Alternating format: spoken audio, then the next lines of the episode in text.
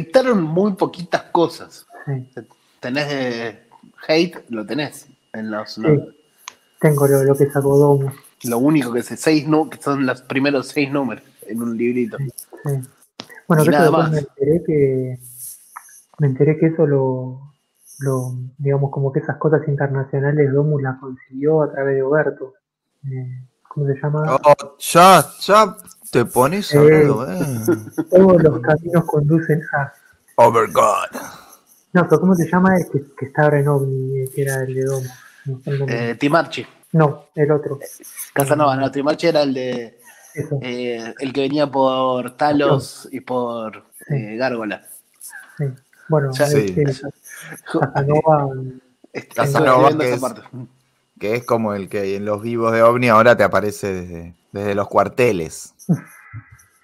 Sí, bueno, como que llegó por ahí porque me llamaba la atención, viste que tenía. Bueno, de hecho fue como un- es una experiencia re interesante, no, no, no está tan, tan, tan estudiada como otras que pusieron más trayectoria, pero Es divertido eso, como entran ambos, de, va, divertido, interesante como entran ambos. Timarchi es esa historia que tiene desde Gárgola y, eh, bueno, Gárgola y Talos que aparecen a la par, en sí, como que dialogan mucho entre sí ambas editoriales, son casi inter- intercambian y de ahí pasa a juntarse con Casanova y cómo nace Omni. Es interesante esa historia. sí. Sí, bueno, ¿Y alguno le dice God a Timarchi? No sé, algún fan de Batman así muy sacado puede ser. Es que eso- esos viejos no, no creen en nuevos dioses, los viejos fans de Batman. Los nuevos, nuevos dioses. Alguno No, muy no, no. agradecido porque sacaron el Escuadrón Suicida clásico en Argentina, ¿no? No, están, esos putean porque le sacaron solo un tomo. Que, o sea, se quejan más todavía que. Como si, como si la propia DC hubiera sacado más también. Sí. Dicen que vendió muy bien. ¿eh? Claro, vendió tan bien que, les dio pudor seguir sacando. Y era, no, no, dejémoslo acá. No, no, no nos vamos a hacer millonarios, por favor. No, no. Paremos, sigamos vendiendo 1500 ejemplares por libro, por favor. Pobre Strander. Es todo para sacar más Batman, o sea, no es que vendan Batman, quieren sacar más Batman. Es, una, Bueno, es el Paco de Batman, ¿no? En ese sentido, yo te digo que de lo que pude ver, tipo comiquerías y eso, me parece como que los clásicos de Vértigo vendían más que Batman, digamos, como Honda B de Vendetta, Watchmen, ese es lo, lo más vendedor. Pero B Vendetta es el Batman con máscara, Watchmen es el Batman que ríe, Batman deconstruido, sí, el Batman de construir. sí, sí. Son todas versiones de Batman al final. Watchmen tiene su propio Batman. B Vendetta es casi un Batman. Sí, igualmente es como limitado. Una vez que vos sacaste esos títulos, Sí, después sí, no tenés más para sacar. No, Sí, Sandman. y ahí. Y listo, por eso, Sandman, eh, Swamp Thing, sí, y Vendetta, Watchmen, Hellblazer, para mí es un fracaso comercial. Lo digo. Hellblazer, Hellblazer para mí debe- va, a ser, va a ser el punto de quiebre el día que si un día sale. Yo creo que se van a enviar con Preacher ya Doom Patrol y Animal Man eh, ya estás arriesgando. Ya estás saliendo, estás, estás yéndote a poco de la zona de confort. Hellblazer es como la que entraría en, en esta lista, pero que ya al ser larga y todo eso, ahí haces el punto de quiebre. Bueno, es interesante lo que hicieron en España, que lo sacaron como en bibliotecas autocontenidas, onda Hellblazer por Delano, Hellblazer por Ellis. Y bueno, y ahí vas probando. Sí, pero lo sacaron medio en orden, ¿o no? Sí, me parece que, me- sí, no, no sé, no sé. Yo, y sí, A- Acá parece- arrancarían por Ennis de cabeza. se la, creo que se la banca más porque es más independiente entre sí, no es que necesitas sí. o sí ir número a número. Sí, yo creo que sí. ¿Y cómo sacarían acá Daniel Close? Bueno, Sí, lo de Domus, lo de Domus iba un poco por ese lado, porque pensaba que ese primer catálogo de Domus, como que hace ese link, tipo entre, que en ese momento era muy incipiente, que eran historietas reales, con esta historieta indie, digamos, yankee, al meter Peter Bag y toda esa onda. Y después medio que como que esa asociación murió, quedó en el camino.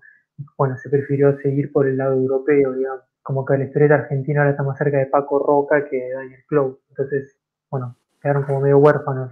Sí, es que la onda, la época de historietas reales es completamente eh, ligada a esto, a, este tipo de historias, a este tipo de autores. Sí, es que, digamos, bueno, ahí en, el sentido de lo que tenían por ahí más, el tema de la serialización, ¿no? Porque esta historieta como em, autobiográfica yankee también era serializada del fanzine y qué sé yo. Y después, bueno, como que la historieta autobiográfica europea es más, de la novela gráfica, no más Persepolis, ponele.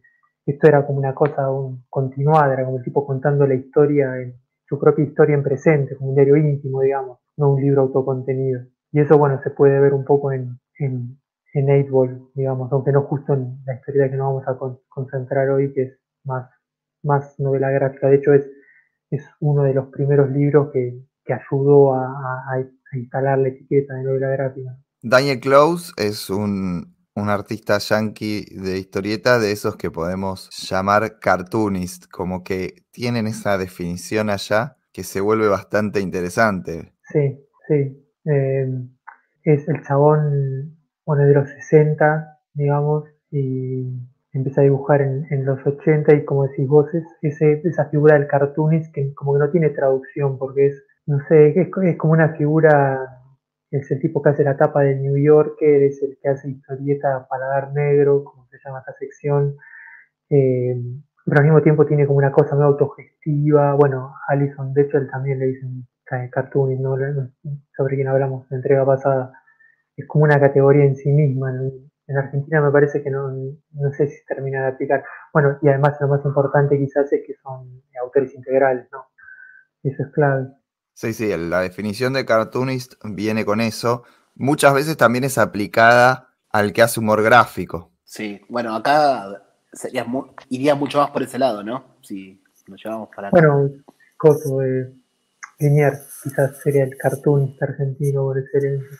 Sí, por eso que se fue a vivir allá, porque no, se, no se encontraba. claro, acá no, se hallaba. Eso que destacaste, destacaste que Daniel Klaus y ese, ese estilo de artistas son eh, artistas integrales, que es una figura que en Estados Unidos, a diferencia de lo que es eh, el medio local, allá es mucho más rara esa figura, no es tan, eh, tan frecuente, no, no funciona tan, tan abarcativamente como pasa acá. Acá es casi quintesencial, está bien, más tirándose a los, los 90, pero a partir de los 90, pero allá no. Es raro, la figura que hoy no perdura tanto. No, es que me parece que tiene que ver con el esquema industrial, digamos, como que el esquema de producción industrial de historieta como que demanda la separación de los roles, ¿no?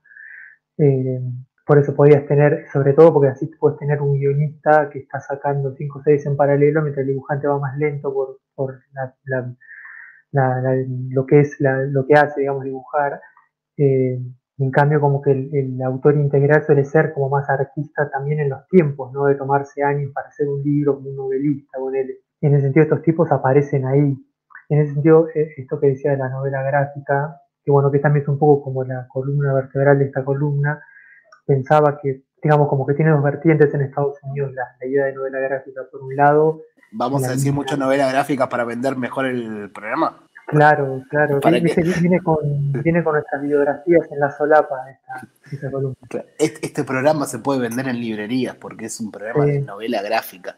Después conseguimos a algún artista que escriba la contratapa, algo elogioso. Eh, digamos, como que por un lado venía lo de, lo de Eisner, digamos, ¿no? que él es el, como el, no él inventa el término novela gráfica, pero es como el que lo populariza con su, su libro Contrato con Dios, pero por otro lado, como que la otra vertiente que alimenta esta tradición, como, como bien dice Mariano, de cartoonist, es el cómics con X, ¿no? El de Robert Crumb. Y digamos como que Close viene más por ese lado y veo como... ¿Cuánto, Robert Crumb encima que tiene? Sí, sí, son completamente. Y es que, es que era lo que, en pensar que cuando Close era adolescente en los 70, estaba saliendo Crumb y era una revolución Cram, como por no decir otro, por ejemplo, está Trina Robbins, que es como una antecesora a Alison Bechdel, por, por ejemplo, eh, y muy como de la contracultura 60-70, muy muy con menos Con menos bajón encima, quizás.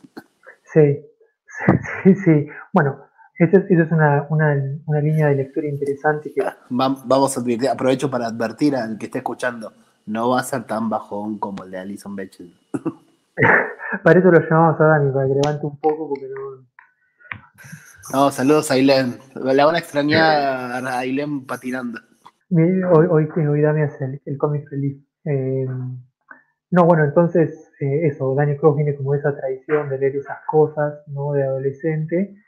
Y, y después él empieza a dibujar a mediados de los 80 y, ya de entrada como que su primera relación profesional es con la que es como el, como en medio el lugar que siempre hablamos que ocupa Hotel de las Ideas en Argentina hoy, cuál es el lugar, digamos, de, la, de la graphic novel yankee o de la historieta por, como, como arte, digamos, Fantagraphics, ¿no?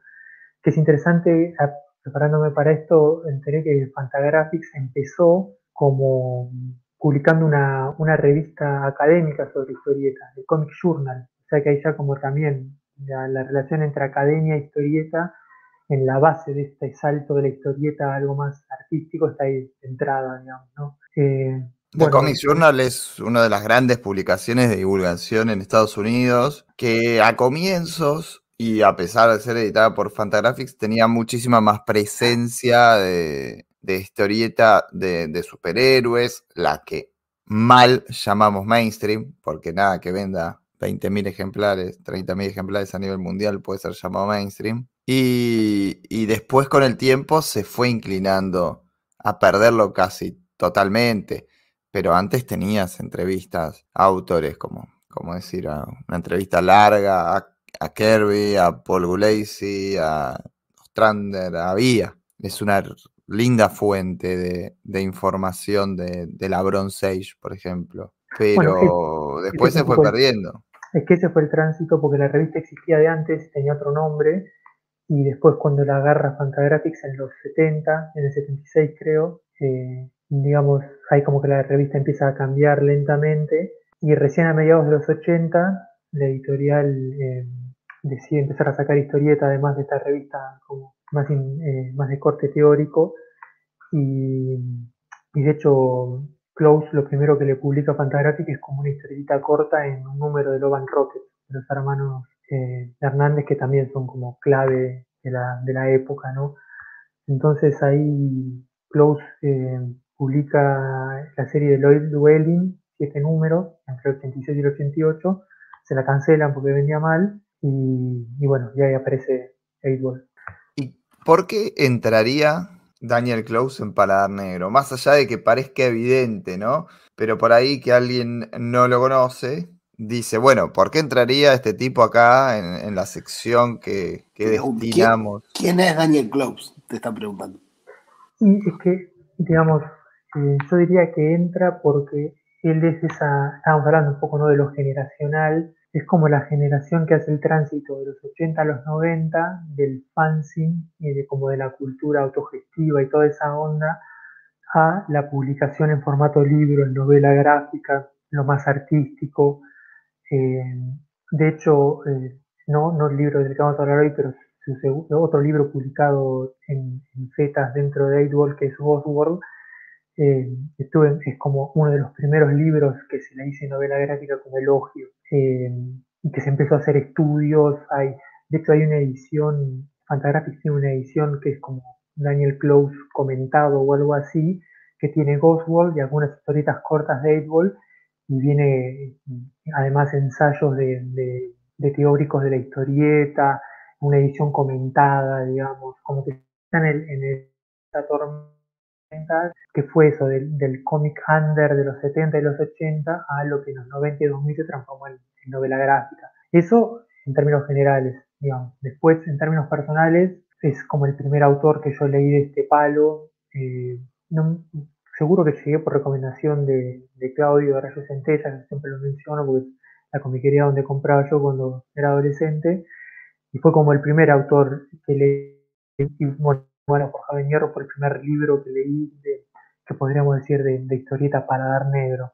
Y para mí me abrió un mundo completamente nuevo. Entonces, no, solamente en, la, historia de la historieta yankee, sino como en mi historia personal tiene un lugar importante Y comienza a publicar después esta revista que se llama 8 que qué contiene, porque es, es, muy particular, es muy interesante, las portadas son muy llamativas, las portadas venden por sí solas y realmente me cuesta cuando, cuando encaro el producto pensar en que es un producto paladar negro, que es historieta tan selectiva.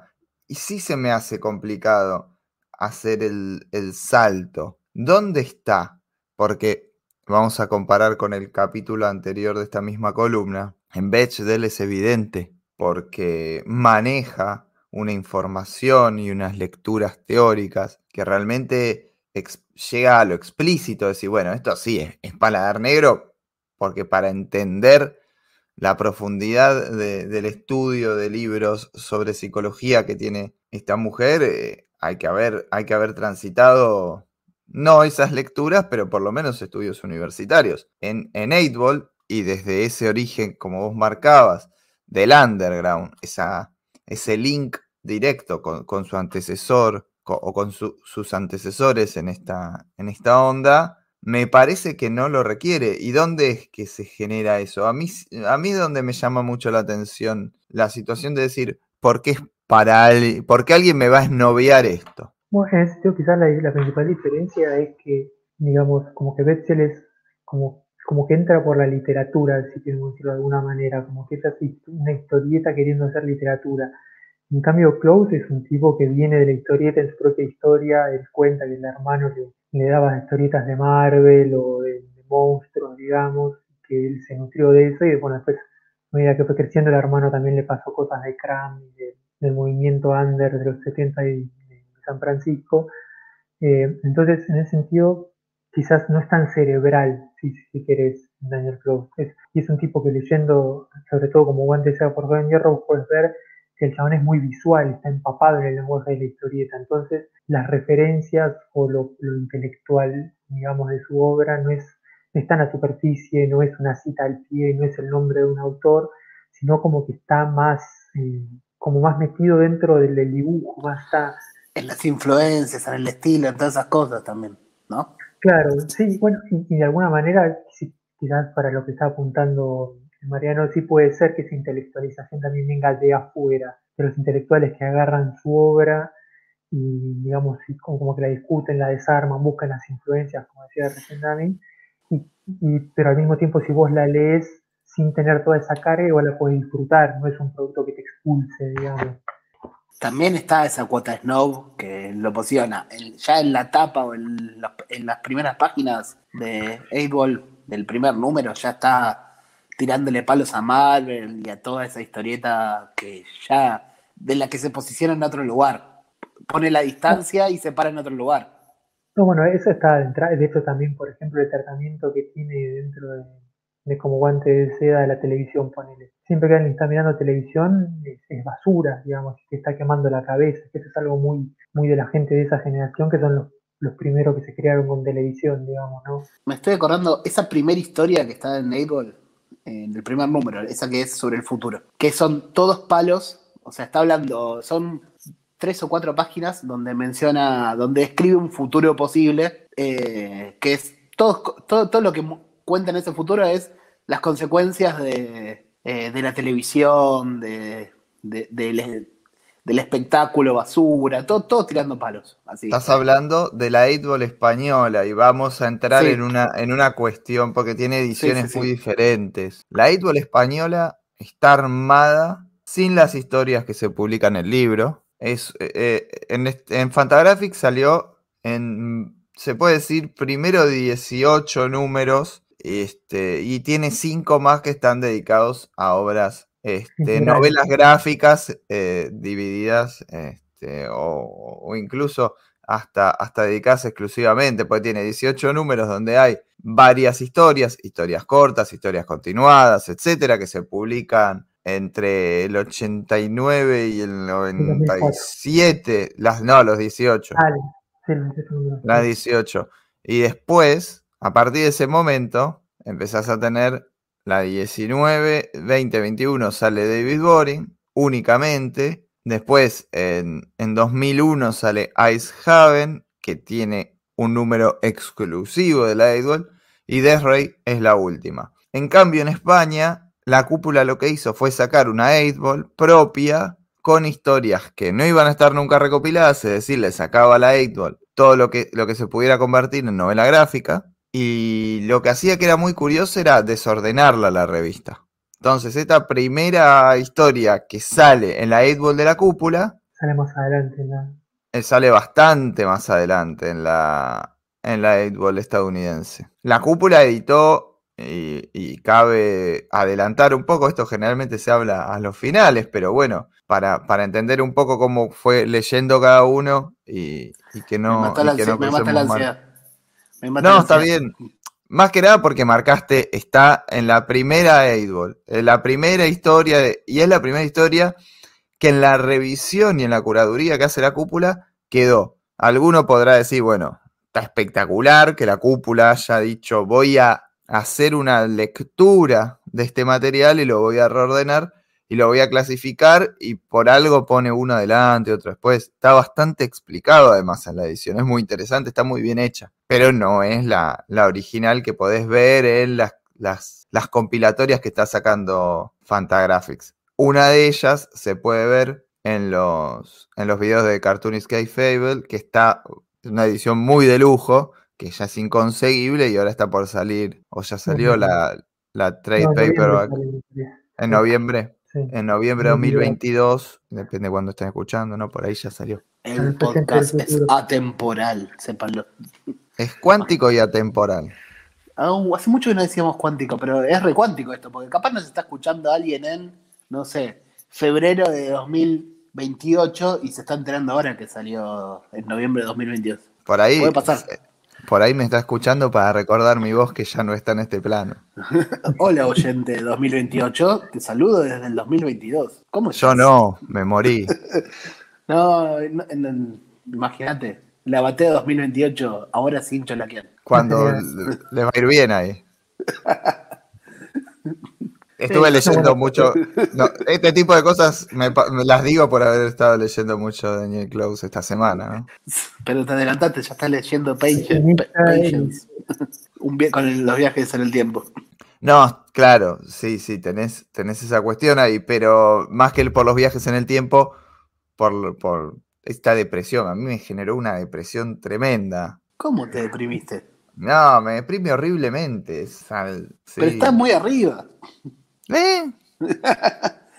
para mí es, para mí Daniel Close eh, es el estilo eh, Radiohead. Te intenta ser depresivo, pero cada tanto te levanta. No, es hiperdepresivo. no, es por Radiohead. A mí Radiohead a mí me pone bien, me, levanta. ¿Pero por qué? ¿Por la desgracia ajena? Y sí, un poco sí. Como tan mal no estoy. claro, tal cual. Sí, para mí es eso. Me, pone arriba.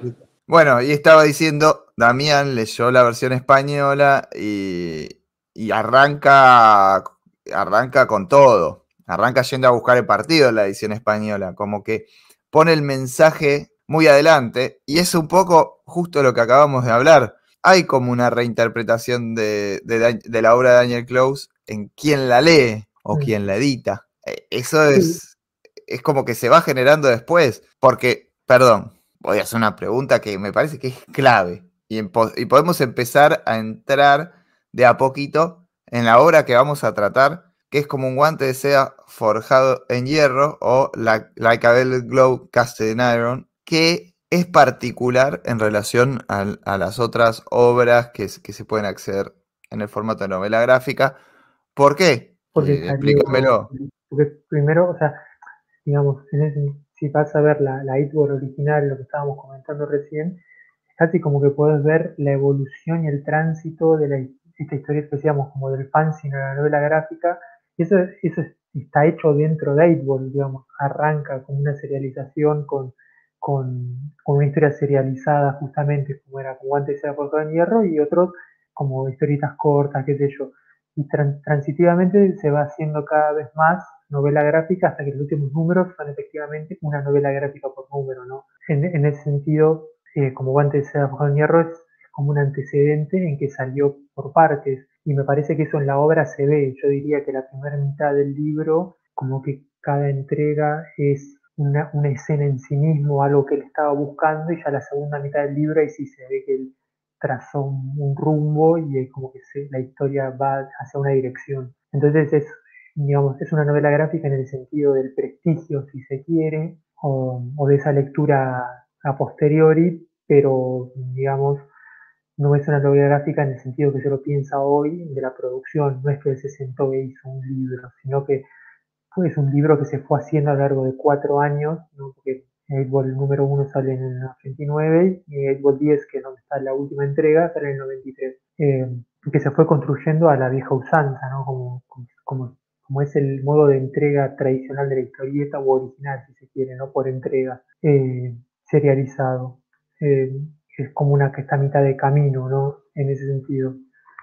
Y, y sí, eso para mí marca un poco la obra. Después, quizás en Ghost World se nota un poco menos y progresivamente cada vez se van novela graficando más la obra de Close, si querés. Y él mismo también, digamos, que empieza como un como sus personajes, como un tipo medio perdido, así, como un, que, lo hace por amor al arte, porque además eso también está muy marcado en, en textos que, bueno, eso lo comentan también en el video este de, del disco el Retro Chabón, como que él dice que, que, que el lo creó cuando le cancelan la otra serie, fue como un, el arte por el arte, ¿no? Hice esto porque no tenía nada más para perder, entonces la hice como si no lo fuera a leer nadie, que eso es algo que siempre discutimos acá, ¿no? Esta idea de, que para mí también es integrar la novela gráfica, esta idea de que es muy artística, yo lo hago para mí, ¿no?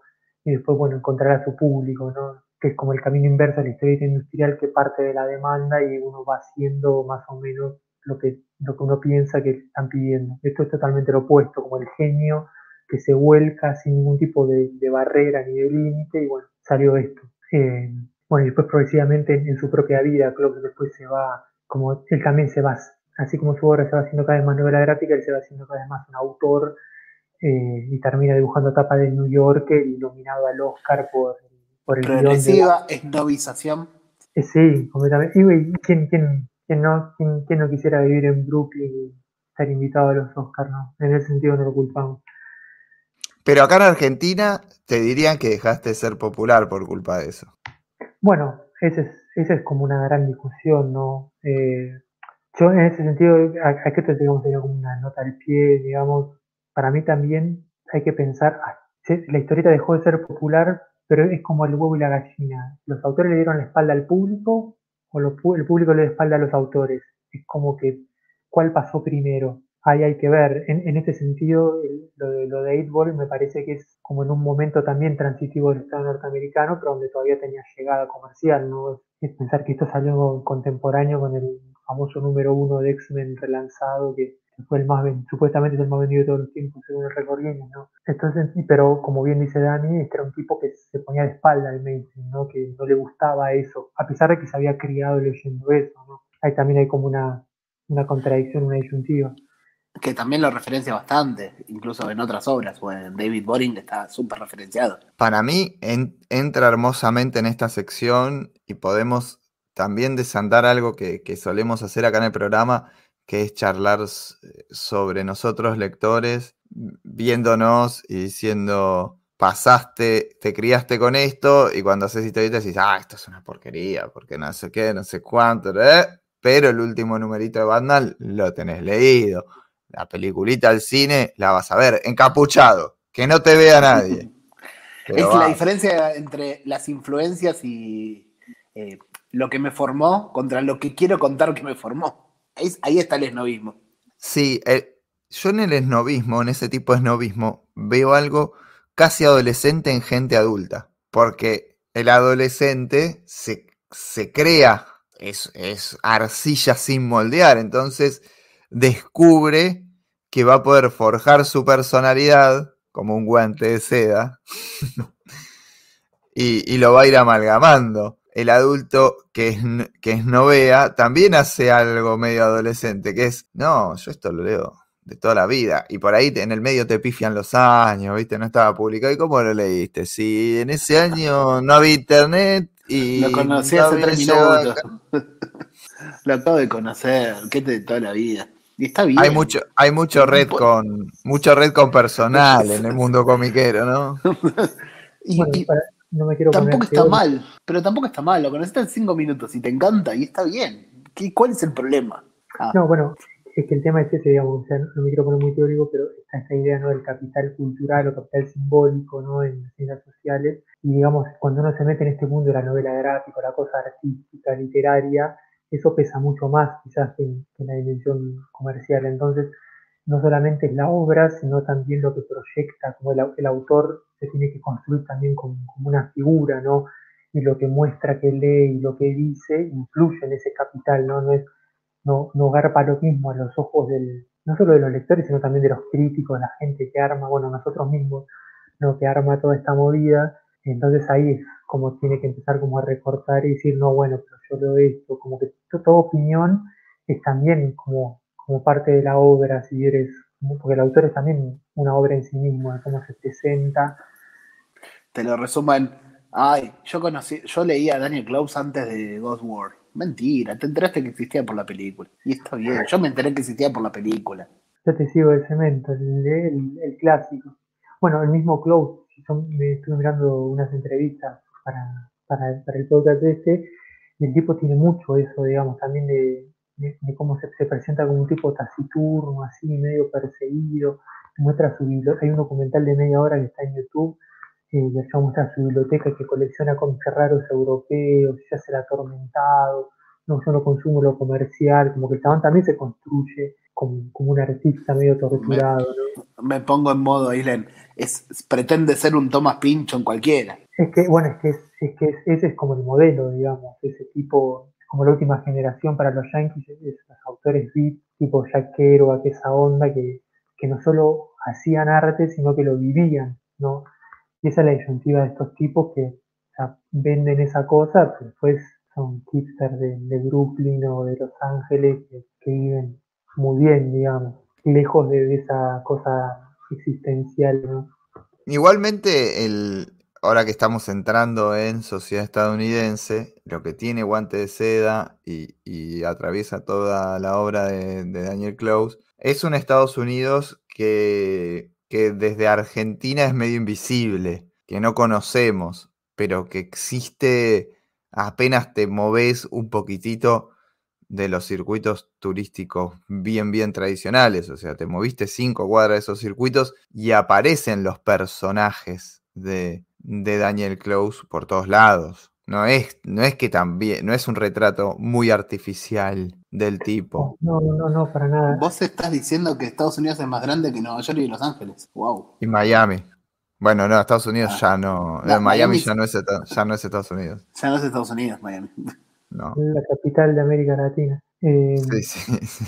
eh, no, sí, totalmente. De hecho, algo que yo sinceramente nunca lo había pensado en esos términos, pero que aparece mucho en, en la literatura más académica sobre Close, es que él se lo lee como, como una voz de la generación X, ¿no? Una generación X que, digamos, que nosotros la tenemos mucho más cerca por otros tipos de cosas, como por ejemplo el Grange, o películas como Reality Bites, o, sí, o, la- o incluso quizás eh, antes del amanecer, es- esa es la generación X, ¿no? La gente que nació en los 70, los hijos de los hippies, los hijos de los boomers. Eh, y sí, ciertamente esa es una clave de lectura, me parece muy, muy rica para pensar Close, eh, un poco porque, digamos, porque tam- también explica esa depresión crónica que, que- que- que aparenta en la, en la obra y también, también esa cosa de, que decía un poco Dani de, de la, de la historieta corta hasta el futuro, esa cosa como contrarian, como de que está todo mal y se rebelan contra todo al punto, pero es como una rebelión medio vacía porque se rebelan contra todo y no tiene nada afirmativo para decir. Es como decir está todo mal. Bueno, Daria, digamos, Daria es la versión procesada, industrial e utilizada del espíritu de Daniel Close y, y Peter Bagg y toda esa onda, ¿no? Oh, cómo me gustaba Daria. Tremendo, qué buen, qué buen dibujo. Es- Ahí es- tenés una animación que me gusta. Anoten. Encontramos una. Es- Escuchen, Es escuchen. una canción. Daria es una canción de Nirvana hecha animación, básicamente. Bueno, Sí, es, es- sí. es una, mejor manera de explicarle a Daniel Close para el que no lo leyó. Daniel Close es la historieta que leería Daria, si leyera historieta. Es eso. Seguro existe eso. Se- Seguro alguien ya lo dibujó, ya lo animó. Y vamos a entrar en, en como guante de seda, porque hay algo que, que me surge a mí automáticamente, tal vez me equivoque porque yo no, no entiendo. Hay algo que me pasa con, con, este tipo de autores y ya trataba de más o menos aproximarme a la idea. Hice la comparación con Bechdel en es explícito la, la dificultad para abordar la obra, es decir, tenés que tener bagaje de lector. Y en el caso de, de Close, lo que me pasa es, hay algo que no estoy entendiendo, soy muy termo y esto no es para mí. Y, y en como un guante de, seda me pasa el triple. Es inexpugnable esto de, acá hay, hay, un sentido que yo no veo y que todas estas personas que dicen, no, pero Daniel Close es, es fantástico, ¿eh? lo ven. Es, esa, es una sensación. No estoy diciendo que no me guste con esto, ¿eh? Que después por ahí podemos entrar, sino como que me huela algo, las, una sensación de que hay sentidos, referencias, significados que yo no veo y todas las demás personas sí. No, pero es, lo mismo que pasa cuando vas a un museo, es más fácil sanatear cuando te paras adelante de un cuadro que es una mancha que adelante de un cuadro figurativo que son, no sé, ronda nocturna, qué sé yo, un cuadro que son tipos parados bueno, como que hay necesariamente hay un mensaje que nos hace leer, hay gente que está acá haciendo esto, están con esta ropa, es un rey, lo que sea. Cuando vos te pones enfrente de una mancha, digamos, como que puedes guitarrear más. Entonces una obra como esta es, es más fácil de, por ahí de, de inventar o, o, psicoanalizar, digamos, porque es todo menos figurativo, es más eh, extraño, de, deliberadamente extraño, ¿no? Y en ese sentido quizás seguramente todos los sentidos o interpretaciones que puedas hacer de la obra muchas veces no, tiene que ver con Close o ni siquiera es lo que él quiso decir, sino que el tipo como que se iba llevando dibujando lo que tenía ganas porque le parecía bizarro y le parecía atractivo eh, dibujar tal cosa. Y después bueno vienen los exégetas a posteriori a decir no esto este, este, este bicho con esta cara es porque por ahí realmente para mí lo que se ve muy claro en esta historieta es como que es una regurgitación digamos de, de todas las influencias de, digamos, no solamente de, de, de, esas historietas de los 70 alternativas, pero para mí hay mucho del tipo de, terror de, ese o ese tipo de, esas historietas prohibidas por el Comic Code, que es algo que también se ve, por ejemplo, en, Black Hole de, de, Burns, ¿no? digamos, como que, como que claramente esas historietas, esas imágenes les quedaron dando vuelta en la cabeza de esos tipos y después, bueno, intentan hacer algo quizás así más, más elevado, más literario, hablando sobre su época, pero siempre usando esas imágenes de la historieta más, más trash, ¿no? Más, más comercial y, y exploitation que, que puede haber, ¿no? Y sí me costó encontrarle eh, otros, otros sentidos de las obras de Close que repasé para, para el programa. Este, creo que es mi menos favorita. O sea, ya lo tengo que adelantar es la, la, que menos me gusta desde el guion. Sí, me va a pasar a con. Sí. También, también me pasa lo mismo, ¿eh? es mi menos favorita. Me va a me pasar. Que sí. las siguientes obras son cada vez mejores. Pero también son más. O sea, también pierde esta, esta noción linchiana de qué poronga pasa, que pasa porque sí, que aparecen todos estos, estas, estos personajes y estas criaturas, que evidentemente son metáforas de de, de, los verdaderos habitantes de Estados Unidos que, que, menciono hace un ratito. Y en el, y en el resto de, de, su obra es mucho más directo esto, que no hay tanta metáfora, que no hay criaturas, que no está estas cuestiones absurdas como, como el perro, este, el, los per, el perro sin boca. No, y sin cara, sí. Este, no, no, no se da en el resto de la obra. Y sí, acá donde no tiene explicación aparente, es todo muy, muy onírico, muy, parece un flash de drogas y, y, que los personajes actúan medio porque sí en ese sentido y el mundo tiene una, unas reglas propias que, que, realmente cada vez se separan más de la realidad. En, si bien hay elementos este, fantásticos o de ciencia ficción, se puede decir, en otras obras, están mejor este, eh, explicados o, o, insertos en la lógica. Acá no, no, tiene lógica. Es que me parece que un poco el sentido es ese. Yo diría que si bien, como dijimos, Godworld es su obra más celebrada, digamos, un poco por la visibilidad de la película, pero incluso antes, o sea, se hizo la película porque ya era celebrada, y esta idea, ¿no?, de que es eh, como, como que él es el, un vocero de la generación X, me parece que las dos obras se leen bien en paralelo, las, dos obras serializadas grandes dentro de Eightwall, porque Godworld es como una bajada a tierra, digamos. A mí me encanta Godworld, es mi favorita de él.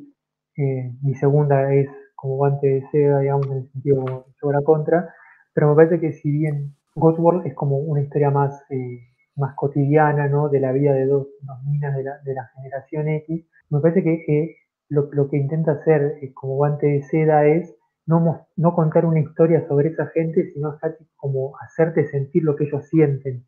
Y en ese sentido, esa desorientación y de vivir en un mundo hostil con reglas que uno no entiende y que no quiere seguir, y, también como ese desánimo, ¿no? Porque es interesante, si vos lees eh, Ball, vos ves que hay veces que se dibuja el mismo Close, y básicamente se dibuja muy parecido al personaje de como guante de seda. De hecho, a medida que va avanzando la obra y el chabón, como va cambiando mucho el estilo de dibujo, creo que cada vez se parece más a él, el protagonista de la obra. En ese sentido, pues el personaje parece como medio vacío, como que no tiene motivación, como que lo van llevando.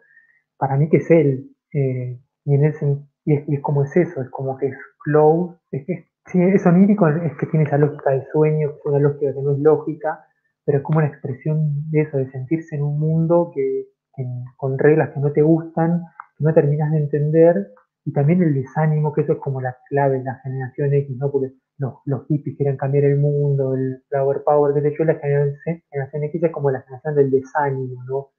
Eh, como bueno, ya está, como bueno, el mundo es una mierda, entonces me quedo en casa mirando tele, Entonces también tiene un poco ese personaje que casi no tiene voluntad, ¿no? Es como un chabón que le, le pasan cosas y él va, lo, lo, único que realmente lo motiva es, es, el inicio de la obra, no es esta, este anhelo o nostalgia o lo que sea que sienta por la ex esposa, pero después todo lo demás le pasa y lo invitan a ir acá y bueno, vamos, es como que el chabón no, tiene voluntad casi, está, es, es, eso, es como, totalmente está escuchando Radiohead todo el tiempo.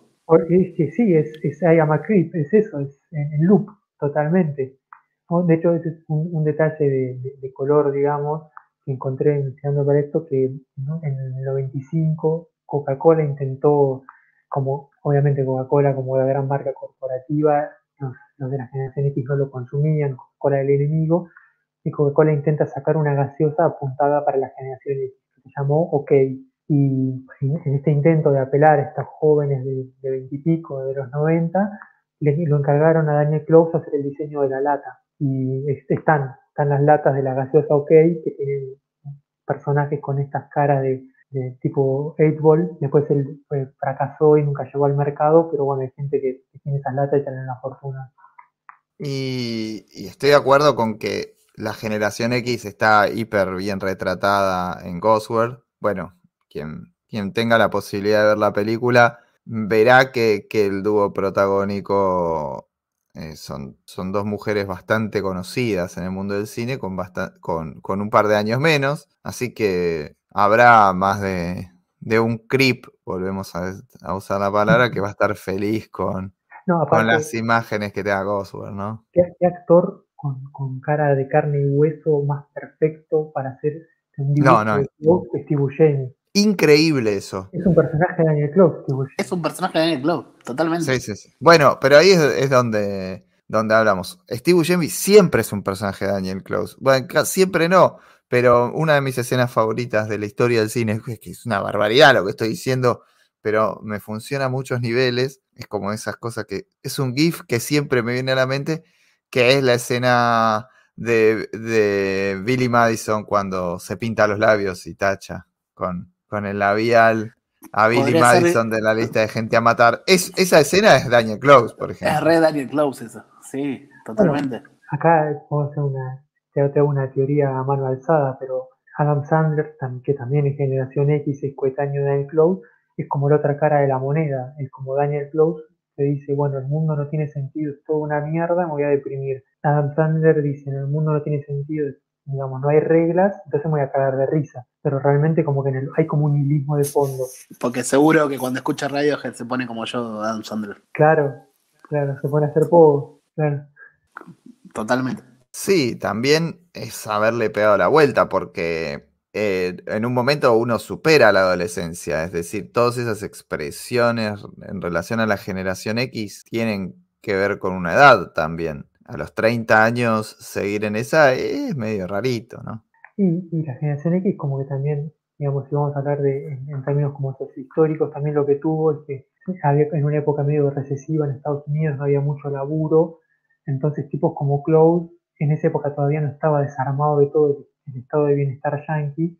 Entonces fue como lo, una generación de entremedio que, digamos, como que fue algo moderno en el sentido que eran tipo de 20 y pico, 30 que no tenían hijos, que podían dar el, digamos, si vivían solos, pensar, o sea, salvando las grandes distancias, pero pensar en Seinfeld, pensar en, en Friends, tipo de 20 y pico, que viven con los amigos, que están criando hijos, ¿no? que es algo como novedoso, pero por otro lado, como todavía no habían desarmado el estado de bienestar, se podían dar el lujo de hacer eso porque podían cobrar seguro de desempleo. Entonces, bueno, alguna changuita, trabajaban un poquito, vendían algunos números de, de 8 vendían una ilustración y con eso podía vivir más o menos bien. Entonces también, por eso son como adolescentes eh, largos, ¿no? Ahora que la definición de la Organización Mundial de la Salud creo que pone la adolescencia hasta los 20 y pico, me parece, esta es como la primera generación que vive la adolescencia tan larga hasta entrar en los 30, aunque después estos mismos tipos, Daniel Cloud se puede dibujar una historieta de un tipo de, 30 en la fiesta y fíjate que hijo choto acá como ellos mismos se dan cuenta que se, se sacan el cuero.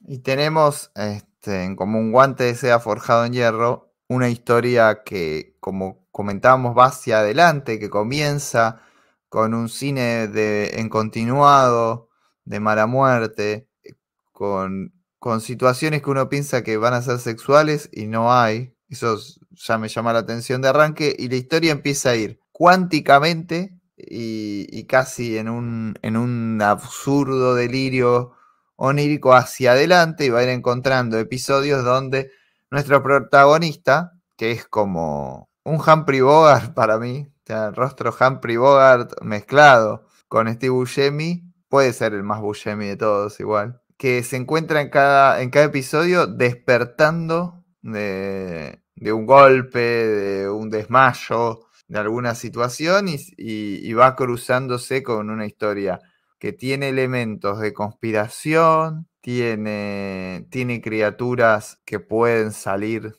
podrían estar en Preacher algunas. Es un retrato bastante complejo como para para hacer una sinopsis, porque si bien suceden cosas, no van hacia ningún lado en particular, sino que, se van entremezclando y, retratando un montón de, lugares y situaciones en las, que, en las que el protagonista se encuentra tal vez en la búsqueda de quien fue, de quien fue su esposa. Pero eso recién como que aparece al final, la búsqueda como más patente. Es como que, bueno, me interesaría buscarla. Y, la, actividad detectivesca es como que se va dando. El comienzo es como muy caótico, ¿no? Sin hacer demasiado, ¿no? Bueno, estábamos hablando, ¿no? De, por qué es eh, para dar negro esto, digamos. Y claramente es una obra que tiene mucho, mucho intertextual, ¿no? Que es una obra que habla más de otras obras que del mundo, ¿no? Eh, no me cabe ninguna duda de que Close vio 20.000 veces en el cine Blue Velvet de David Lean. Eh, esto sale antes que Twin Peaks, pero termina después de, Twin Peaks, o sea que seguramente también influyó. Y bueno, hablaban de, Thomas Pynchon, tiene algo que ver, de, es como, hay mucho paralelo con ese, como de, esa, esa trama detectivesca profumada, sin, sin mucho sentido, es bien Inherent Vice, que también está la película, si, si, la, quieren ver y no, no leer el, el, libro que, es medio complejo, hay algo de eso, de, eso como de hacer referencia también a, imágenes y, tropos, digamos, de otras obras. Eh, pero a mí me parece que lo interesante y, por lo cual vale la pena la obra de Crawford, como se tiene por sí sola, digamos, es que, no se queda en regurgitar y en, tratar de decirle al lector, mira lo que sé, mira lo que vi, mira lo que leí, sino como el chabón como que tiene una apuesta propia. Por ejemplo, esa primera escena, que también un capitulazo, este primer capítulo, eh, que arranca, siempre todos los capítulos arrancan con, ese primer plano de una cara que se con muy detallada, con mucha tinta, que para mí eso viene de, de ese, y aparte de,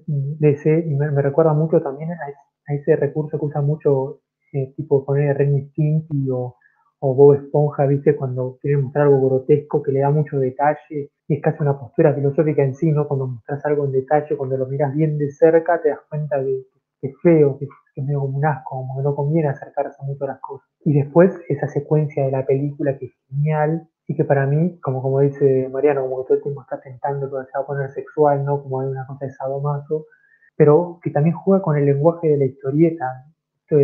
En, en los que hayan leído a bueno, esto también es más para dar negro y no que la mierda, ¿no? El Eric Dieta con, con Understanding Comics de MacLeod al lado, ¿no? Pero cuando él habla, ¿no? De, la historieta no solamente lo que pasa en las viñetas, sino también lo que pasa entre las viñetas, ¿no? Eh, el gutter, como le dicen los yankees, ¿no? el espacio en blanco. Y, en ese, y ahí, en, esa secuencia de la película bizarra que, con la que arranca la obra esta, no es solamente lo extraño de lo que está dibujado adentro de las viñetas, ¿no? La, la, mina está con la máscara negra, y, lo que pasa, sino también como los saltos de lógica que hay entre las viñetas, ¿no? Que eso te desorienta más, es como, ¿cómo pasamos de acá a acá? Como este tipo que estaba acá, es, es como que uno que, está, uno que es un lector de historieta y está acostumbrado al lenguaje es como que, y yo creo que es una de las razones por la cual también a la gente le cuesta tanto ir de la historieta yankee al manga y del manga a la historieta yankee, porque manejan códigos diferentes. Porque uno cuando va una viñeta a la otra con el ojo, como que cuando uno está leyendo una novela y a veces como que va saltando palabras porque más o menos sabes lo que va a venir porque, estás entrenado ya de tanto leer, cuando la historieta pasa lo mismo. Y con esta película Close es, como que rompe con eso, es como que vos ves una secuencia, empieza una acción cuando vas a la otra viñeta esperando que esa acción tenga una consecuencia que sea lógica, pum, no es otra cosa. Y eso te desorienta, digamos. Eh, entonces me parece que, digamos, no solamente que traes todas estas referencias y los monstruos y todo esto de lo visual, que quizás es lo más, como más ilustrador o dibujante, sino como que hay una apuesta en, el lenguaje de la historieta. Y eso es algo que Close después no, no lo tiene más, por eso esta obra es como medio como, como única en, en, su biblioteca. Sí, es cierto que Close después cambia un poco el registro. A mí me lo, me lo torna más accesible, obviamente, y, me cuesta entender este, que esta obra sea de, la más celebrada. Me imagino que no. Igualmente, ese, recurso que describe Diego de saltar y todo eso, lo sigue usando después. Ya no como centro, pero sigue usando en sus eh, obras más eh, obras posteriores pero ya como recurso y no como centro de la historia. Claro, sí, acá es como más mm, estilo por sobre sustancia, digamos, ¿no? Pero a, mí me parece interesante porque me nota que es un tipo que, que digamos, como en contraste con, con es un tipo que está empapado de historieta, que, maneja el, lenguaje a pleno porque, porque lo conoce, digamos. De hecho, esta historieta por, por, grandes secuencias no tiene diálogo, el tipo depende mucho de la imagen para contar. Eh, eso es, digamos, y de vuelta es totalmente contrario a, Fun Home, donde, realmente muchas veces las, imágenes están ilustrando casi, casi como un, libro ilustrado. En cambio acá el, dibujo es central. Y esa desorientación que describe Mariano, que por ahí a él no le gusta, a mí es lo que me gusta, digamos. O sea, el, el libro hace lo que hace muy bien. Después, si a vos te gusta es como una montaña rusa, ¿no? Hay gente que le gusta la sensación y hay gente que no, pero bueno, la montaña rusa te lleva. En este sentido, el libro como que tiene, tiene esa, esa, esa oferta, esa apuesta, digamos, de perderte, ¿no? Eh, en un mundo extraño y, no solamente... Ojo, la, ojo la montaña rusa que capaz que te está subiendo una hilda al park y no está bueno eso.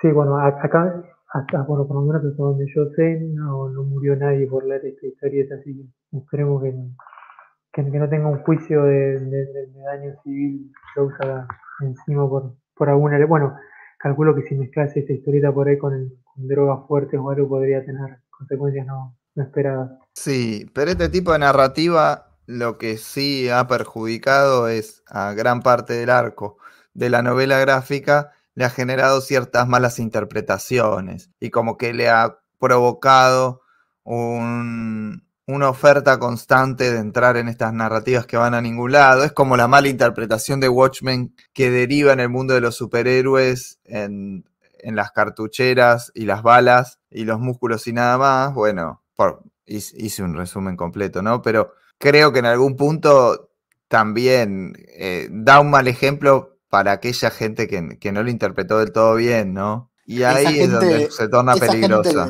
Que vos es una historieta peligrosa. A, a, quien estás refiriendo, esta, esta gente es la gente que inventa el término novela gráfica para adultos, como subiendo la apuesta.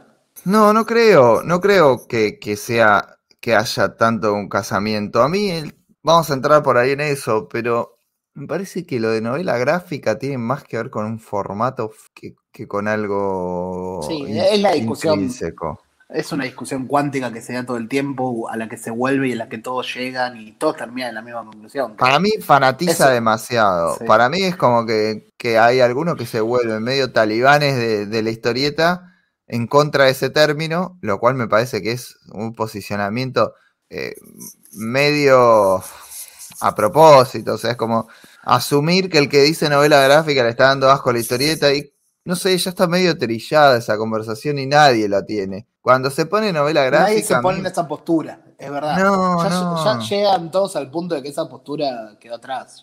Sí, eh, como que está hiper superado eso, sí. Sí.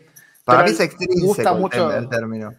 Pero le gusta mucho al lector discutirla y marcar que está en ese lugar. Sí, en el lugar contrario, No, para mí ya se acabó. Yo, yo diría que por ahí esa discusión está resuelta dentro del el mundo de la historieta, digamos, de la gente del palo, pero me parece que por afuera no, digamos, como que hay gente, hay lectores que no son de la historieta, que compran un libro, se le dicen que es novela gráfica y si le dijeran que es historieta no lo compraría, que, digamos, por, por eso se le pone novela gráfica a los, libros, digamos, que quiere vender a esa gente. ¿En algún eh, momento en este programa nos importó la gente que está por afuera de la historieta?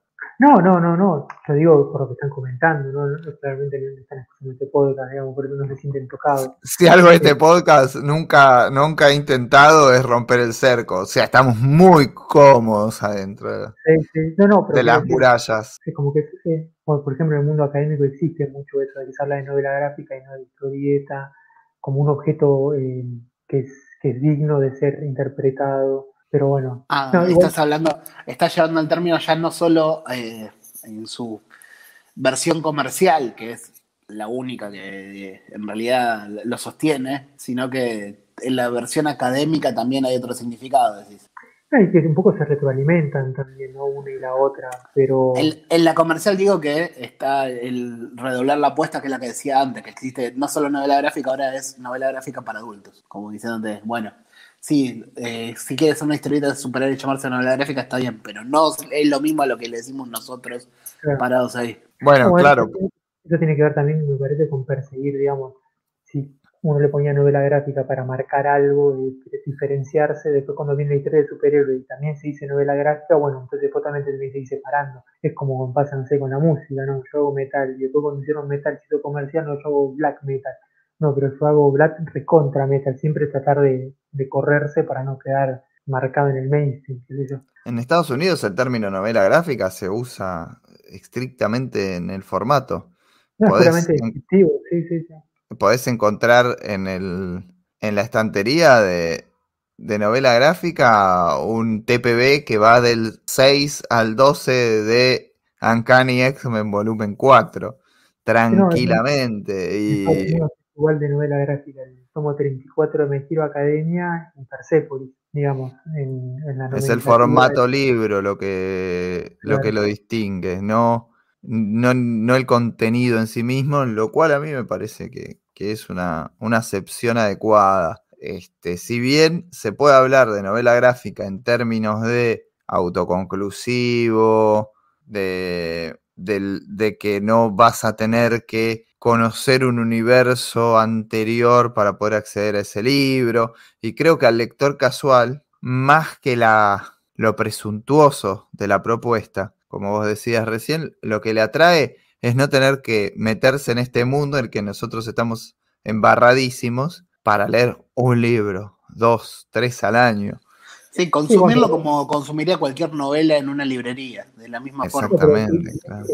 digamos, eso es engañoso porque no es, o sea, para, como decíamos, para entender eh, o para poder sacarle todo el jugo a esta historieta no tenés que haber leído 500 números de Superman ni saber qué pasó en Crisis de Tierras Infinitas, pero tenés que haber visto a las películas de Lynch, tenés que haber leído a, Thomas Pynchon o en el caso anterior tenés que haber estudiado psicoanálisis, como que toda obra requiere un bagaje, este requiere otro, que ese tipo de lector, digamos, eh, con, título, en, digamos, alguien que fue One en Argentina o en Estados Unidos, no sé, por la Universidad de Michigan y estudió, eh, ¿cómo se dice? Historieta para poners yankees, ¿decís?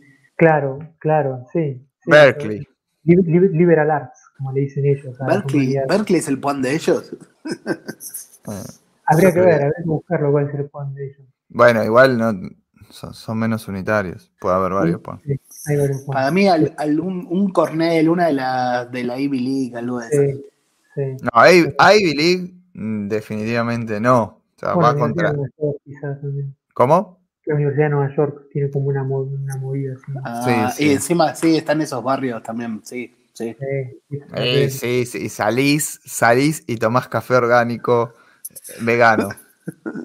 Explícame qué es el café vegano, ¿no?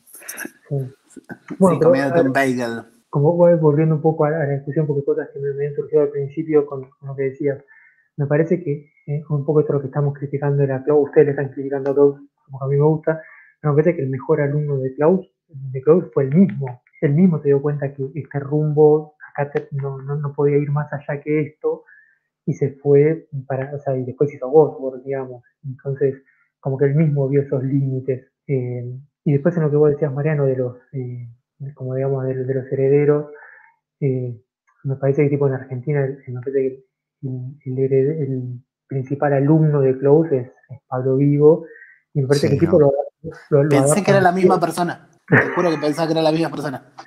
Se, cambió el nombre y se fue a vivir a, Caballito. Dijiste el heredero y me apareció Montesano en la cabeza. ¡El heredero, Pablo Vivo!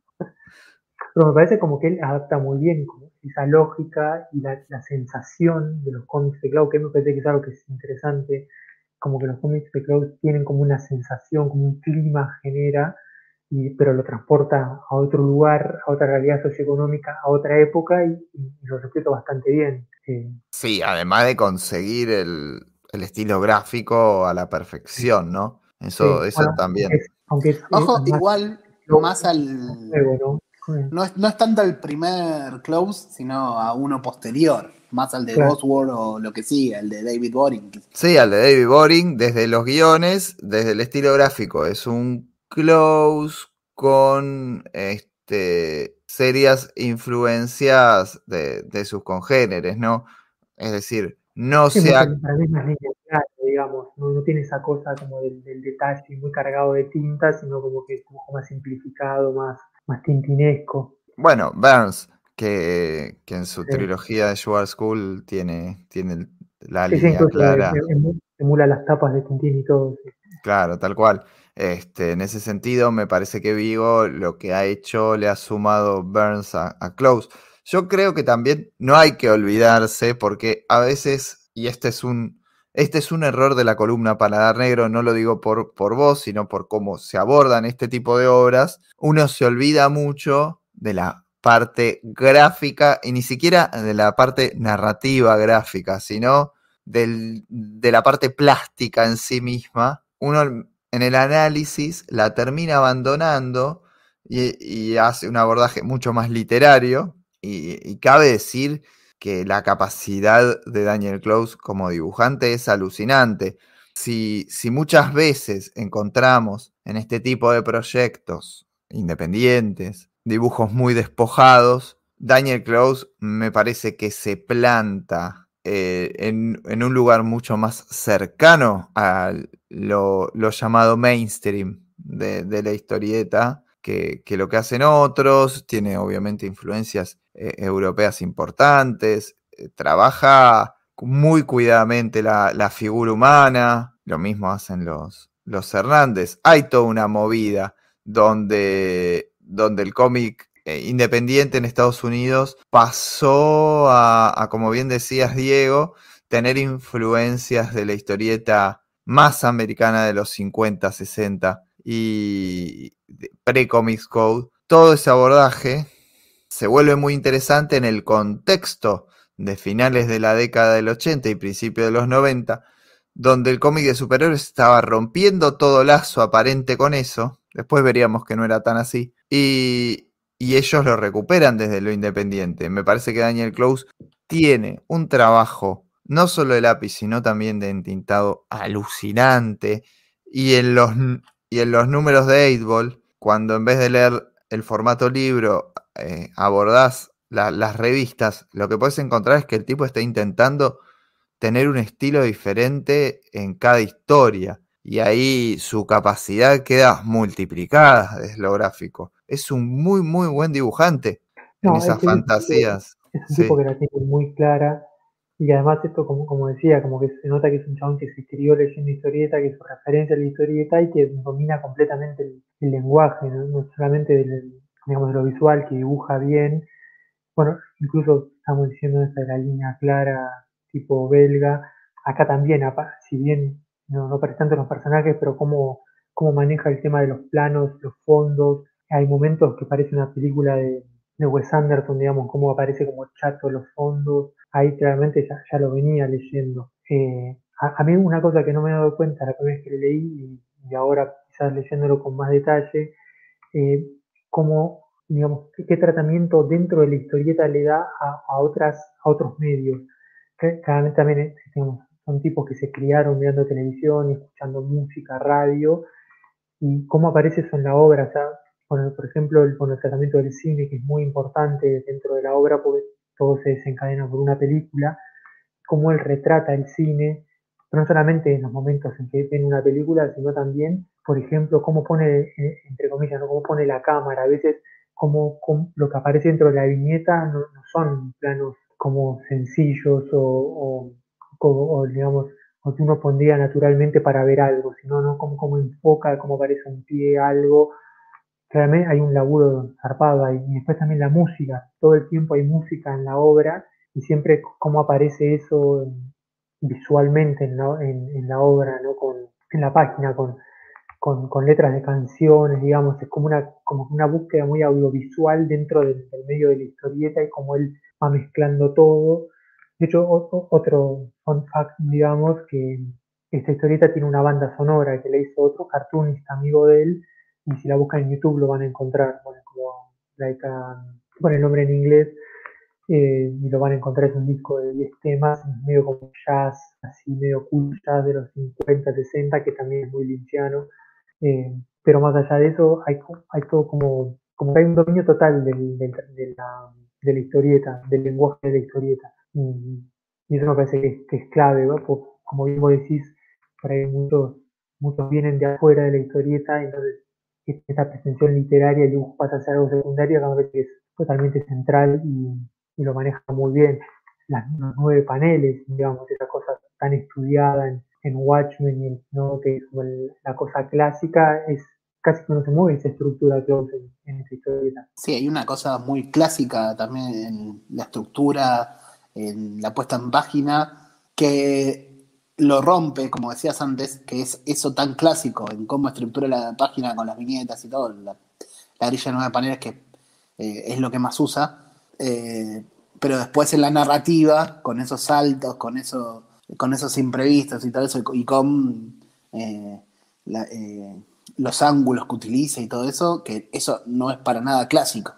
Hay una ambas cosas están en contraposición y logra un efecto con eso. Claro, no estoy pensándolo en esta idea de la cosa de generación X, digamos, es, digamos, hacia la conexión de pensar, bueno, quizás lo que está tratando de decir, acá sí también es novia en la lectura, ¿no? Pero es como que este, esta, esta cuadrícula de nueve paneles que es clásica, que es muy estructurada, eh, bueno, y que además viste que un poco se rompen las secuencias oníricas porque hay como que las, las viñetas como que se ponen con una línea un poco ondulada, pero como que esta estructura clásica del mundo como encorsetado de lo normal, realmente no es tan normal. Entonces juega, como decís, a ese contraste, ¿no? Entre, entre lo que se presenta a primera vista como normal, si no hubiera la revista por arriba, bueno, es una historieta común, y después vos cuando mirás el contenido te bueno, esto es medio raro, ¿no? No está todo bien acá. en la última obra de Close, en Patience, que ya es de este siglo, ya es mucho más reciente, todo esto que estamos diciendo ahí le da otra vuelta. Eh, sale esa grilla, empieza a jugar lo onírico, cobra un papel súper importante, hay más eh, drogas psicodélicas en Patience y juega mucho más con eso, incluso que es a color completamente. Lo, lo, onírico, no cabe ninguna duda que este es un tipo que se psicoanaliza, se psicoanaliza religiosamente y, bueno, eso termina en las historietas también, ¿no? quizás acá de una manera más cruda, ¿no? De más de querer choquear con, con estos, estos bichos, estas bueno, otra cosa que tiene muy, muy de generación X esta obra es la figura este, este culto, ¿no? El Harum Skarum, que, es claramente como un, paralelo al, culto de Manson, digamos que yo calculo que los chicos de la generación X que eran niños en los 70, para ellos era como el cuco, ¿no? Y veían las noticias en la televisión de la familia de Manson y entonces es algo como que les quedó muy marcado. Eh, lo mismo que también es medio, no sé, habría que ver cómo se podría leer de hoy, pero parece medio como algo complejo, como aparece el feminismo, ¿no? Eh, hay una secuencia, por ejemplo, como, que se ve de fondo, como que las mujeres empiezan a hacer como, em, como eh, disturbios y empiezan a tomar las calles. Y hay una escena donde el personaje vuelve y tipo, lo paran las señoras, como que no quiere la cosa, le sacan toda la ropa y lo dejan tirado. Eh, y yo me imagino que eso también tiene que ver ¿no? con, lo que representó para tu generación ser los hijos de las primeras mujeres que, pasaron por este proceso. Es, casi como que esta obra es, casi como, como producto de un, vómito psicoanalítico de Klaus, ¿no? como que están tratando de meter todas las cosas que lo angustian y lo, y lo desorientan, ¿no? la vida adulta, el, el mundo, bueno, en la vida adulta, ¿no? en esta cosa como conspiranoica que aparece también es eso, es como, casi como que es, totalmente sin sentido la obra, pero al mismo tiempo es como él tratando de encontrarle un sentido a ese sinsentido, haciendo una historieta sobre eso, ¿no? Sí, medio que lo adulto es un asco, hay que enfrentarse, hay que padecerlo, estás obligado y te chocas con eso. Eh, eso es, está como, no sé si como mensaje, sino que está influyendo en la obra. Sí, incluso podría hacer unos paralelos con, el día de hoy, ¿no? Con estos personajes sumamente nihilistas que descreen de todo y de alguna manera descreen todo con razón porque el sistema les falló, si querés, ¿no? Entonces los tipos necesitan buscar una explicación por fuera de, los diarios o de los noticieros o de la, verdad establecida y terminan recurriendo a conspiraciones y, y atando con alambre cosas que no tienen nada que ver y atribuyéndole poder a un, en, esta historieta, el, digamos como que la, la ficción conspiranoica que ordena toda y, está centrada en un, personaje que tiene como una onda de la década del 50, como un muñequito con sombrerito, que supuestamente es como un ser mitológico que aparece y que marca, eh, todo muy extraño. Yo creo que quizás un poco de eso también se podría hacer como una lectura contemporánea, ¿no? De, también estamos en una época de, mucha alienación y desencanto con, el mundo y con el sistema, y de repente vuelven a, subir a la superficie todas estas eh, teorías conspiranoicas que buscan encontrar un sentido al mundo por, por otro lado, por, por, la misma necesidad de encontrar un sentido, ¿no? Y, de, sentirse uno como huérfano de las explicaciones aceptadas del mundo. En el sentido de que podríamos decir que estamos de vuelta como en una coyuntura tipo la de principio de los 90 en la que se produjo esta obra. Bastante peligroso, pero, pero sí es cierto que, que, se está dando esa clase, esa clase de personajes, lamentablemente. Le sucede a personas y, y que tienen que ver con, con abonar teorías conspiranoicas y que, y que en algún punto su vida se parezca igual un poquito más a Guante de Seda que a Ghostworld. Eso es lo más preocupante, ¿no? Sí, pero es como ante como, como el, el, lo desahuciante de la realidad prefieren una ficción, digamos, ¿no? Al final del día es esa como la disyuntiva. También tiene otra cosa, que la teoría conspiranoica y es ese tipo de mundo, de crearse ese mundo como pasa, como lo mencionamos hace un rato, que es el adolescente, el pensamiento adolescente que se crea una fantasía eh, se ubica, se pone a sí mismo en un lugar que quizás no es el que está ocupando. Y también las teorías conspiranoicas y el mundo, es, ese tipo de mundos es simplista, es fácil. Es muy fácil pensar que ese tipo de teorías es fácil de encajar. Las teorías conspiranoicas en general no son complicadas. La realidad a veces es más complicada y te ponen en compleja, decís, no complicada. compleja. ¿Cómo? Compleja. Compleja. Compleja. Compleja. Y las teorías conspiranoicas son simples. Y eso de ponerte y darte un papel que no lo tenés, no, sos tan importante al final. Sí, bueno, pero eso me parece que tiene que ver con, una idea de, como bien decía, un, un clic que me hizo una frase de Diego que fue, el sistema les falló, porque son personas que están convencidas de, de que el sistema funciona, principalmente porque son los aparentes privilegiados del mismo. Es como el, el, siempre comparo a, esa clase de personas con, con, el león que queda excluido de la manada, ¿viste? Que decía, es el fracaso más grande, es la, persona que más frustración acumula, porque supuestamente estaba predestinada a ocupar un lugar de de privilegio total en el orden social y termina como fracasando en todo. son muy convencidos del sistema, de los méritos individuales, de, la posibilidad de que cada uno forja su destino hasta que les toca, ¿no? Y hasta que tienen que ponerse a prueba. es más fácil ubicar la culpa en el afuera, ubicar las razones y las causas en el afuera. Cosa que nunca hizo ningún editor de manga en Argentina. Eso está, eso está muy tematizado en este libro, porque, por ejemplo, los personajes estos que son los conspiranoicos, eh, uno, lo que decía Daniel recién, los, tipos como que sacan el pecho, hay dos personajes están como compitiendo por quién descubre la verdad de, este personaje bizarro, Mr. Jones, y es como, no, yo sé más que él, y el otro dice, no, yo sé más que ninguno, ¿no? Esta idea de sentirse el elegido, que descubrió la verdad que nadie más puede ver, y por otro lado, lo que dice Mariano también está tematizado en el libro, hay un momento que el personaje este que es como un pelado que tiene unas raíces, que es el dueño del perro sin cara, ¿no? Eh, que el chabón dice, no, porque este Mr. Jones nada, más marca y le hace ver la realidad a, hombres eh, anglosajones eh, blancos mediana edad. Como que lo dice, es como, digamos, obviamente es, es riéndose de estos conspiranoicos que, qué casualidad, siempre los elegidos son ellos, digamos, ¿no? Nunca alguien diferente. Y tiene que ver con esto, ¿no? de ellos mismos como los ganadores, entonces, bueno, cuando no le va tan bien tienen que ir a buscar culpables por todos lados. Y les es más fácil creer que la, el culpable es un, bicho mitológico que vive, que sale del mar y que se mueve entre sueños, a que la realidad es que realmente no es tan ganador del sistema como vos pensabas. Me encantaría una historieta de Daniel Close sobre un autor de historieta que que hace mucha obra y no es reconocido y va sufriendo durante toda la historia de por qué no lo reconocen, no le dan premios, etcétera. Estaría buenísimo.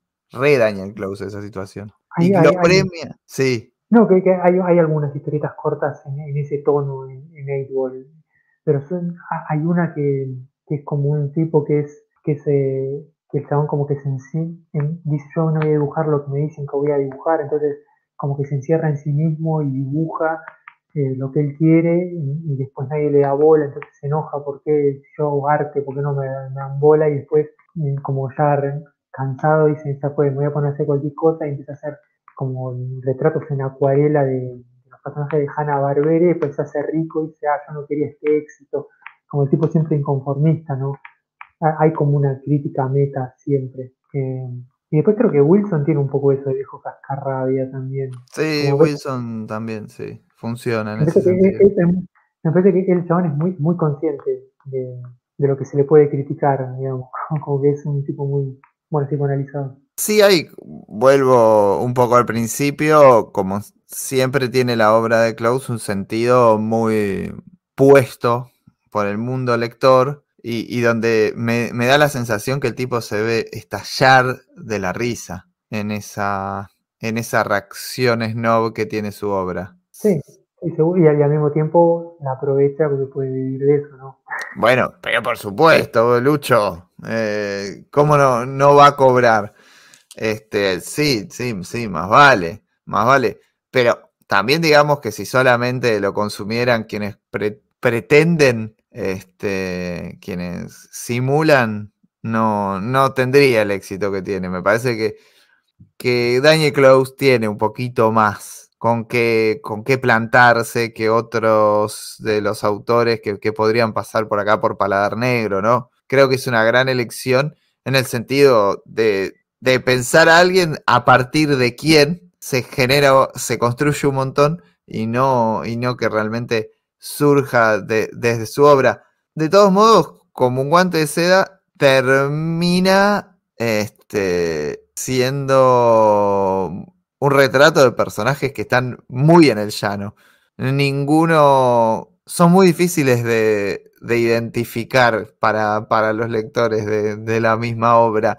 Y creo que es eso lo que, lo que por ahí hace que no, no me sienta tan cómodo con la misma, porque en Ghostware uno se puede identificar perfectamente con las chicas, o con, los chicos también, que, con, los adolescentes que aparecen, puede encontrar momentos de, su vida en esas, en esas situaciones. En Pussy uno, si bien no puede identificarse como lector de cómics, encontrás un montón de referencias de, personas que, que, existen, de autores que existen.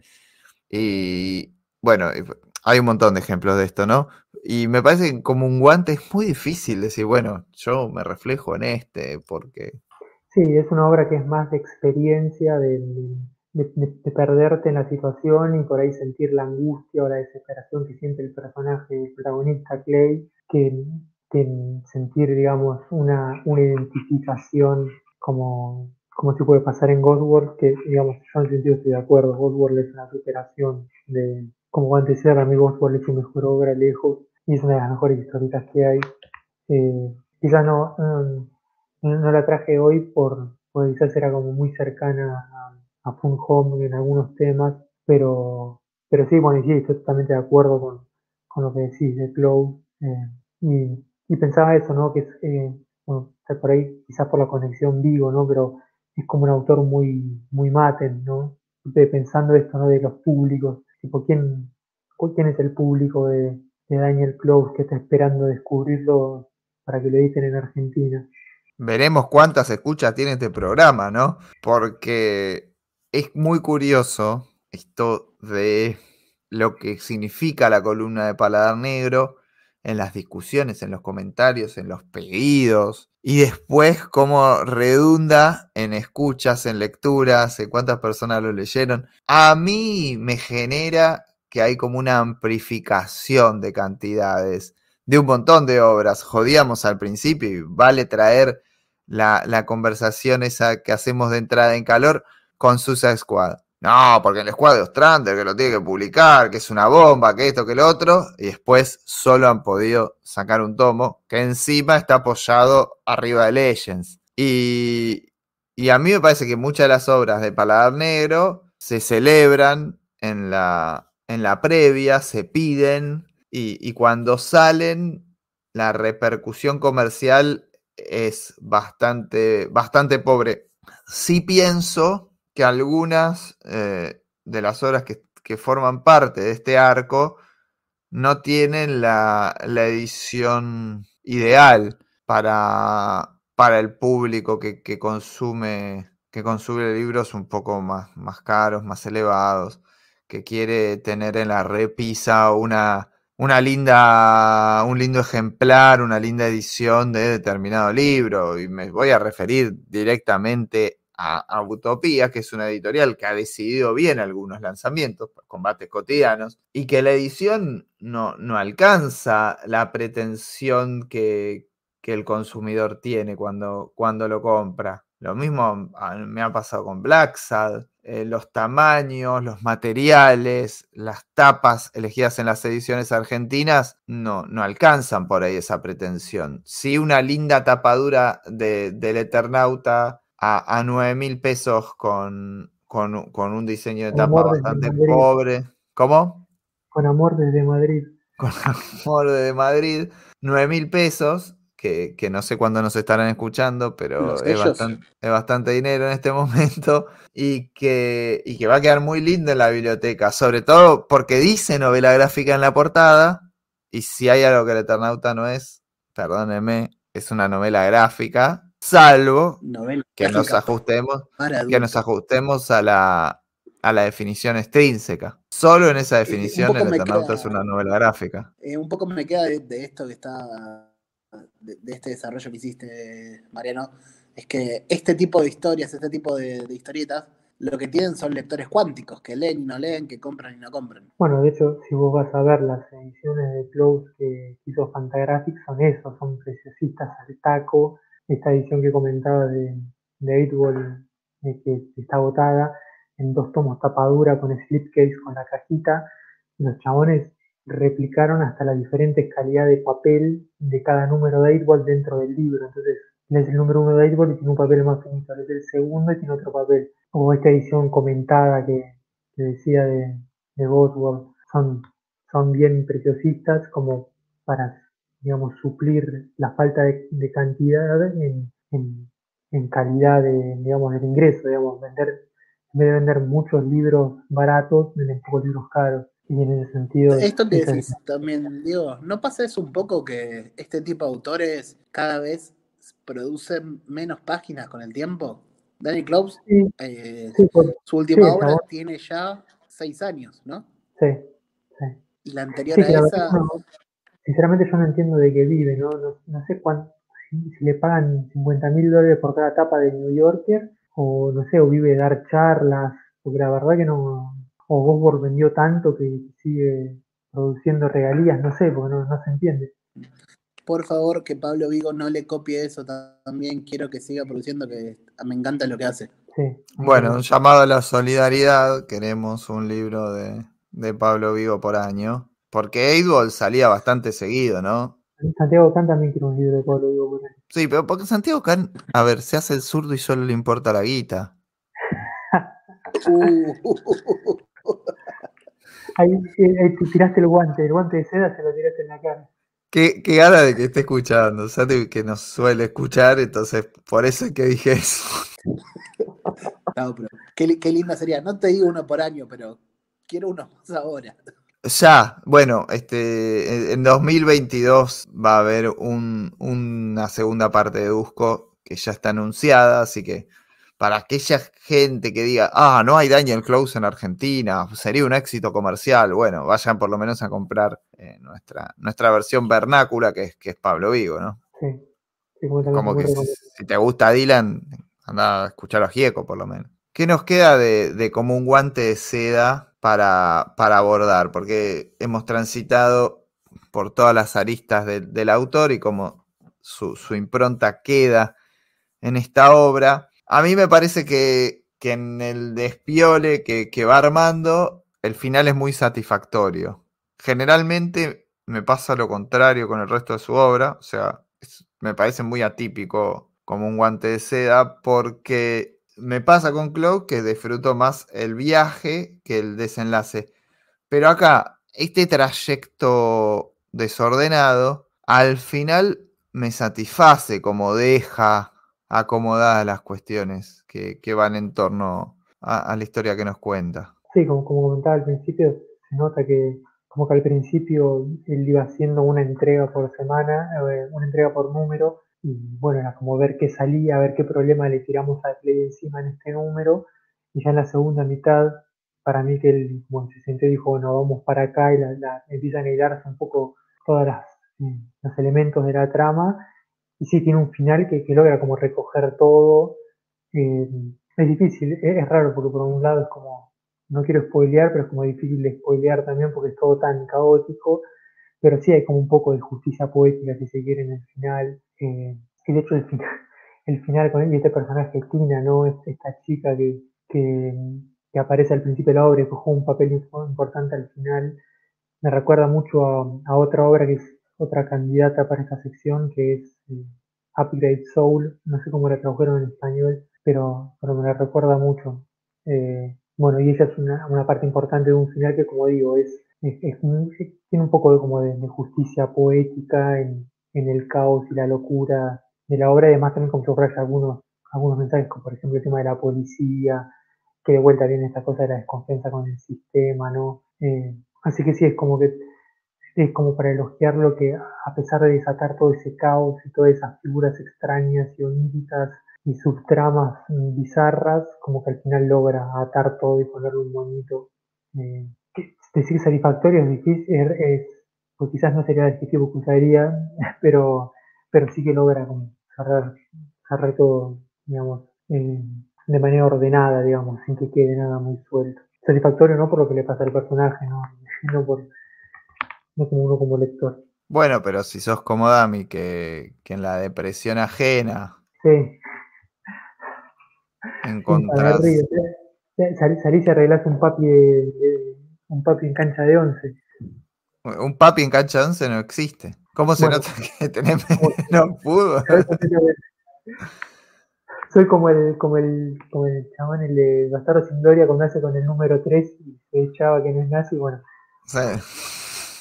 Quisiste meter una. Si algún día armamos el, equipo de la batea, sabemos que, Diego no, no, va a estar convocado, va a ser suplente. No, no, para nada. Dami algo más para, para abordar. Para mí, Dami, yo te voy a decir, no la leyó. Estuvo choreando todo el programa. No, vos podés decir que va a ser así. Estuve esnoviando, decís.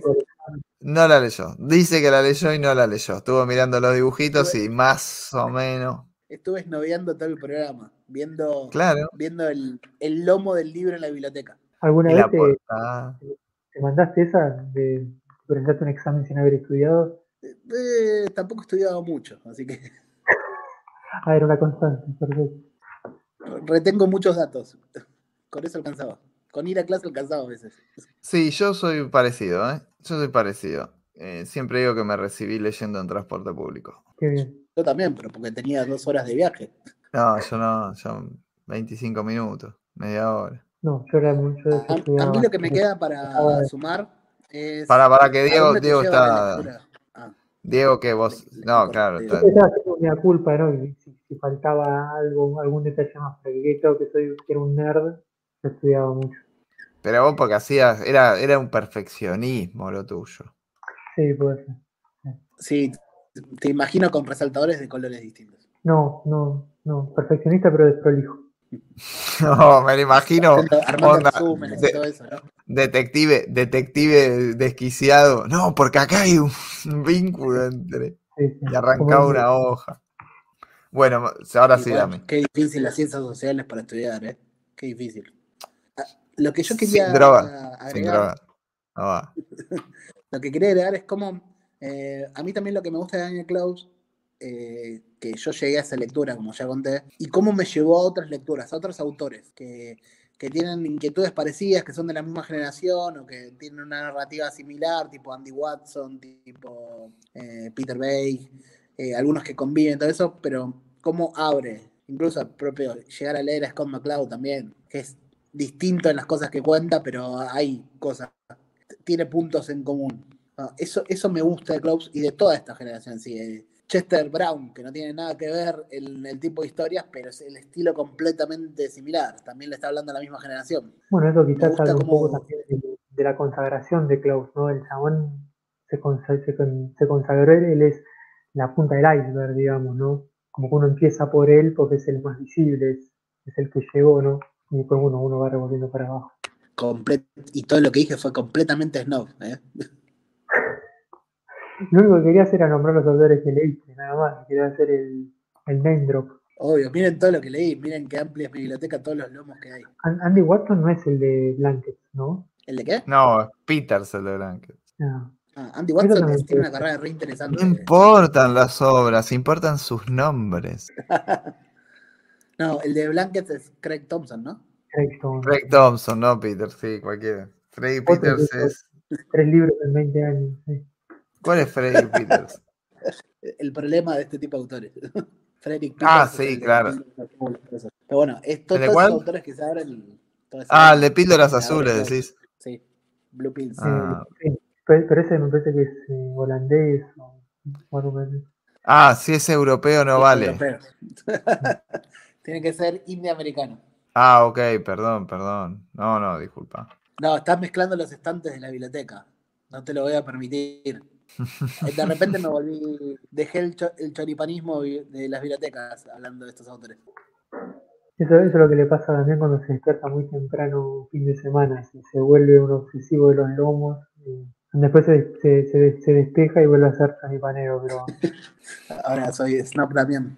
Traiciona, traiciona sus propios principios cuando... ¿Qué, ¿Qué autor nos tocará la próxima vez, no? ¿Con qué nos deleitaremos próximamente en, en esto que es Paladar Negro, donde uno escucha el programa y se va con la sensación de que es un poquito mejor persona, de que está más elevado, de que puede mirar ese tomo de, de My Hero Academia medio de reojo, reírse, sí, bastante más cool. Sentís que los, que los marcos de los lentes se te van engrosando, ¿no? Se van poniendo cada vez más como esos marcos negros gruesos, ¿no? y buscas otro café, en la cafetería estás buscando con qué grano vas en el café. Mientras. ¿Con qué café de especialidad? Te, te, agarra un, deseo irrefrenable de, café orgánico, no sabes por qué, no sabes qué es, pero lo querés tomar. Y, y, este, y, este, y este espacio próximamente puede llegar a formar parte de, de Originals, de alguna de esas productoras binacionales independientes. Vaya a saber uno qué eso significa. Pero, pero bien, nos vamos a, a pasar el resto del día siendo mejores, siendo mejores. Muchas gracias, Diego, por, por este espacio de iluminación, se puede decir, con LED. Gracias, Damián, por no haber leído y haber opinado. Y bueno, nos, nos encontraremos la semana que viene. Un abrazo.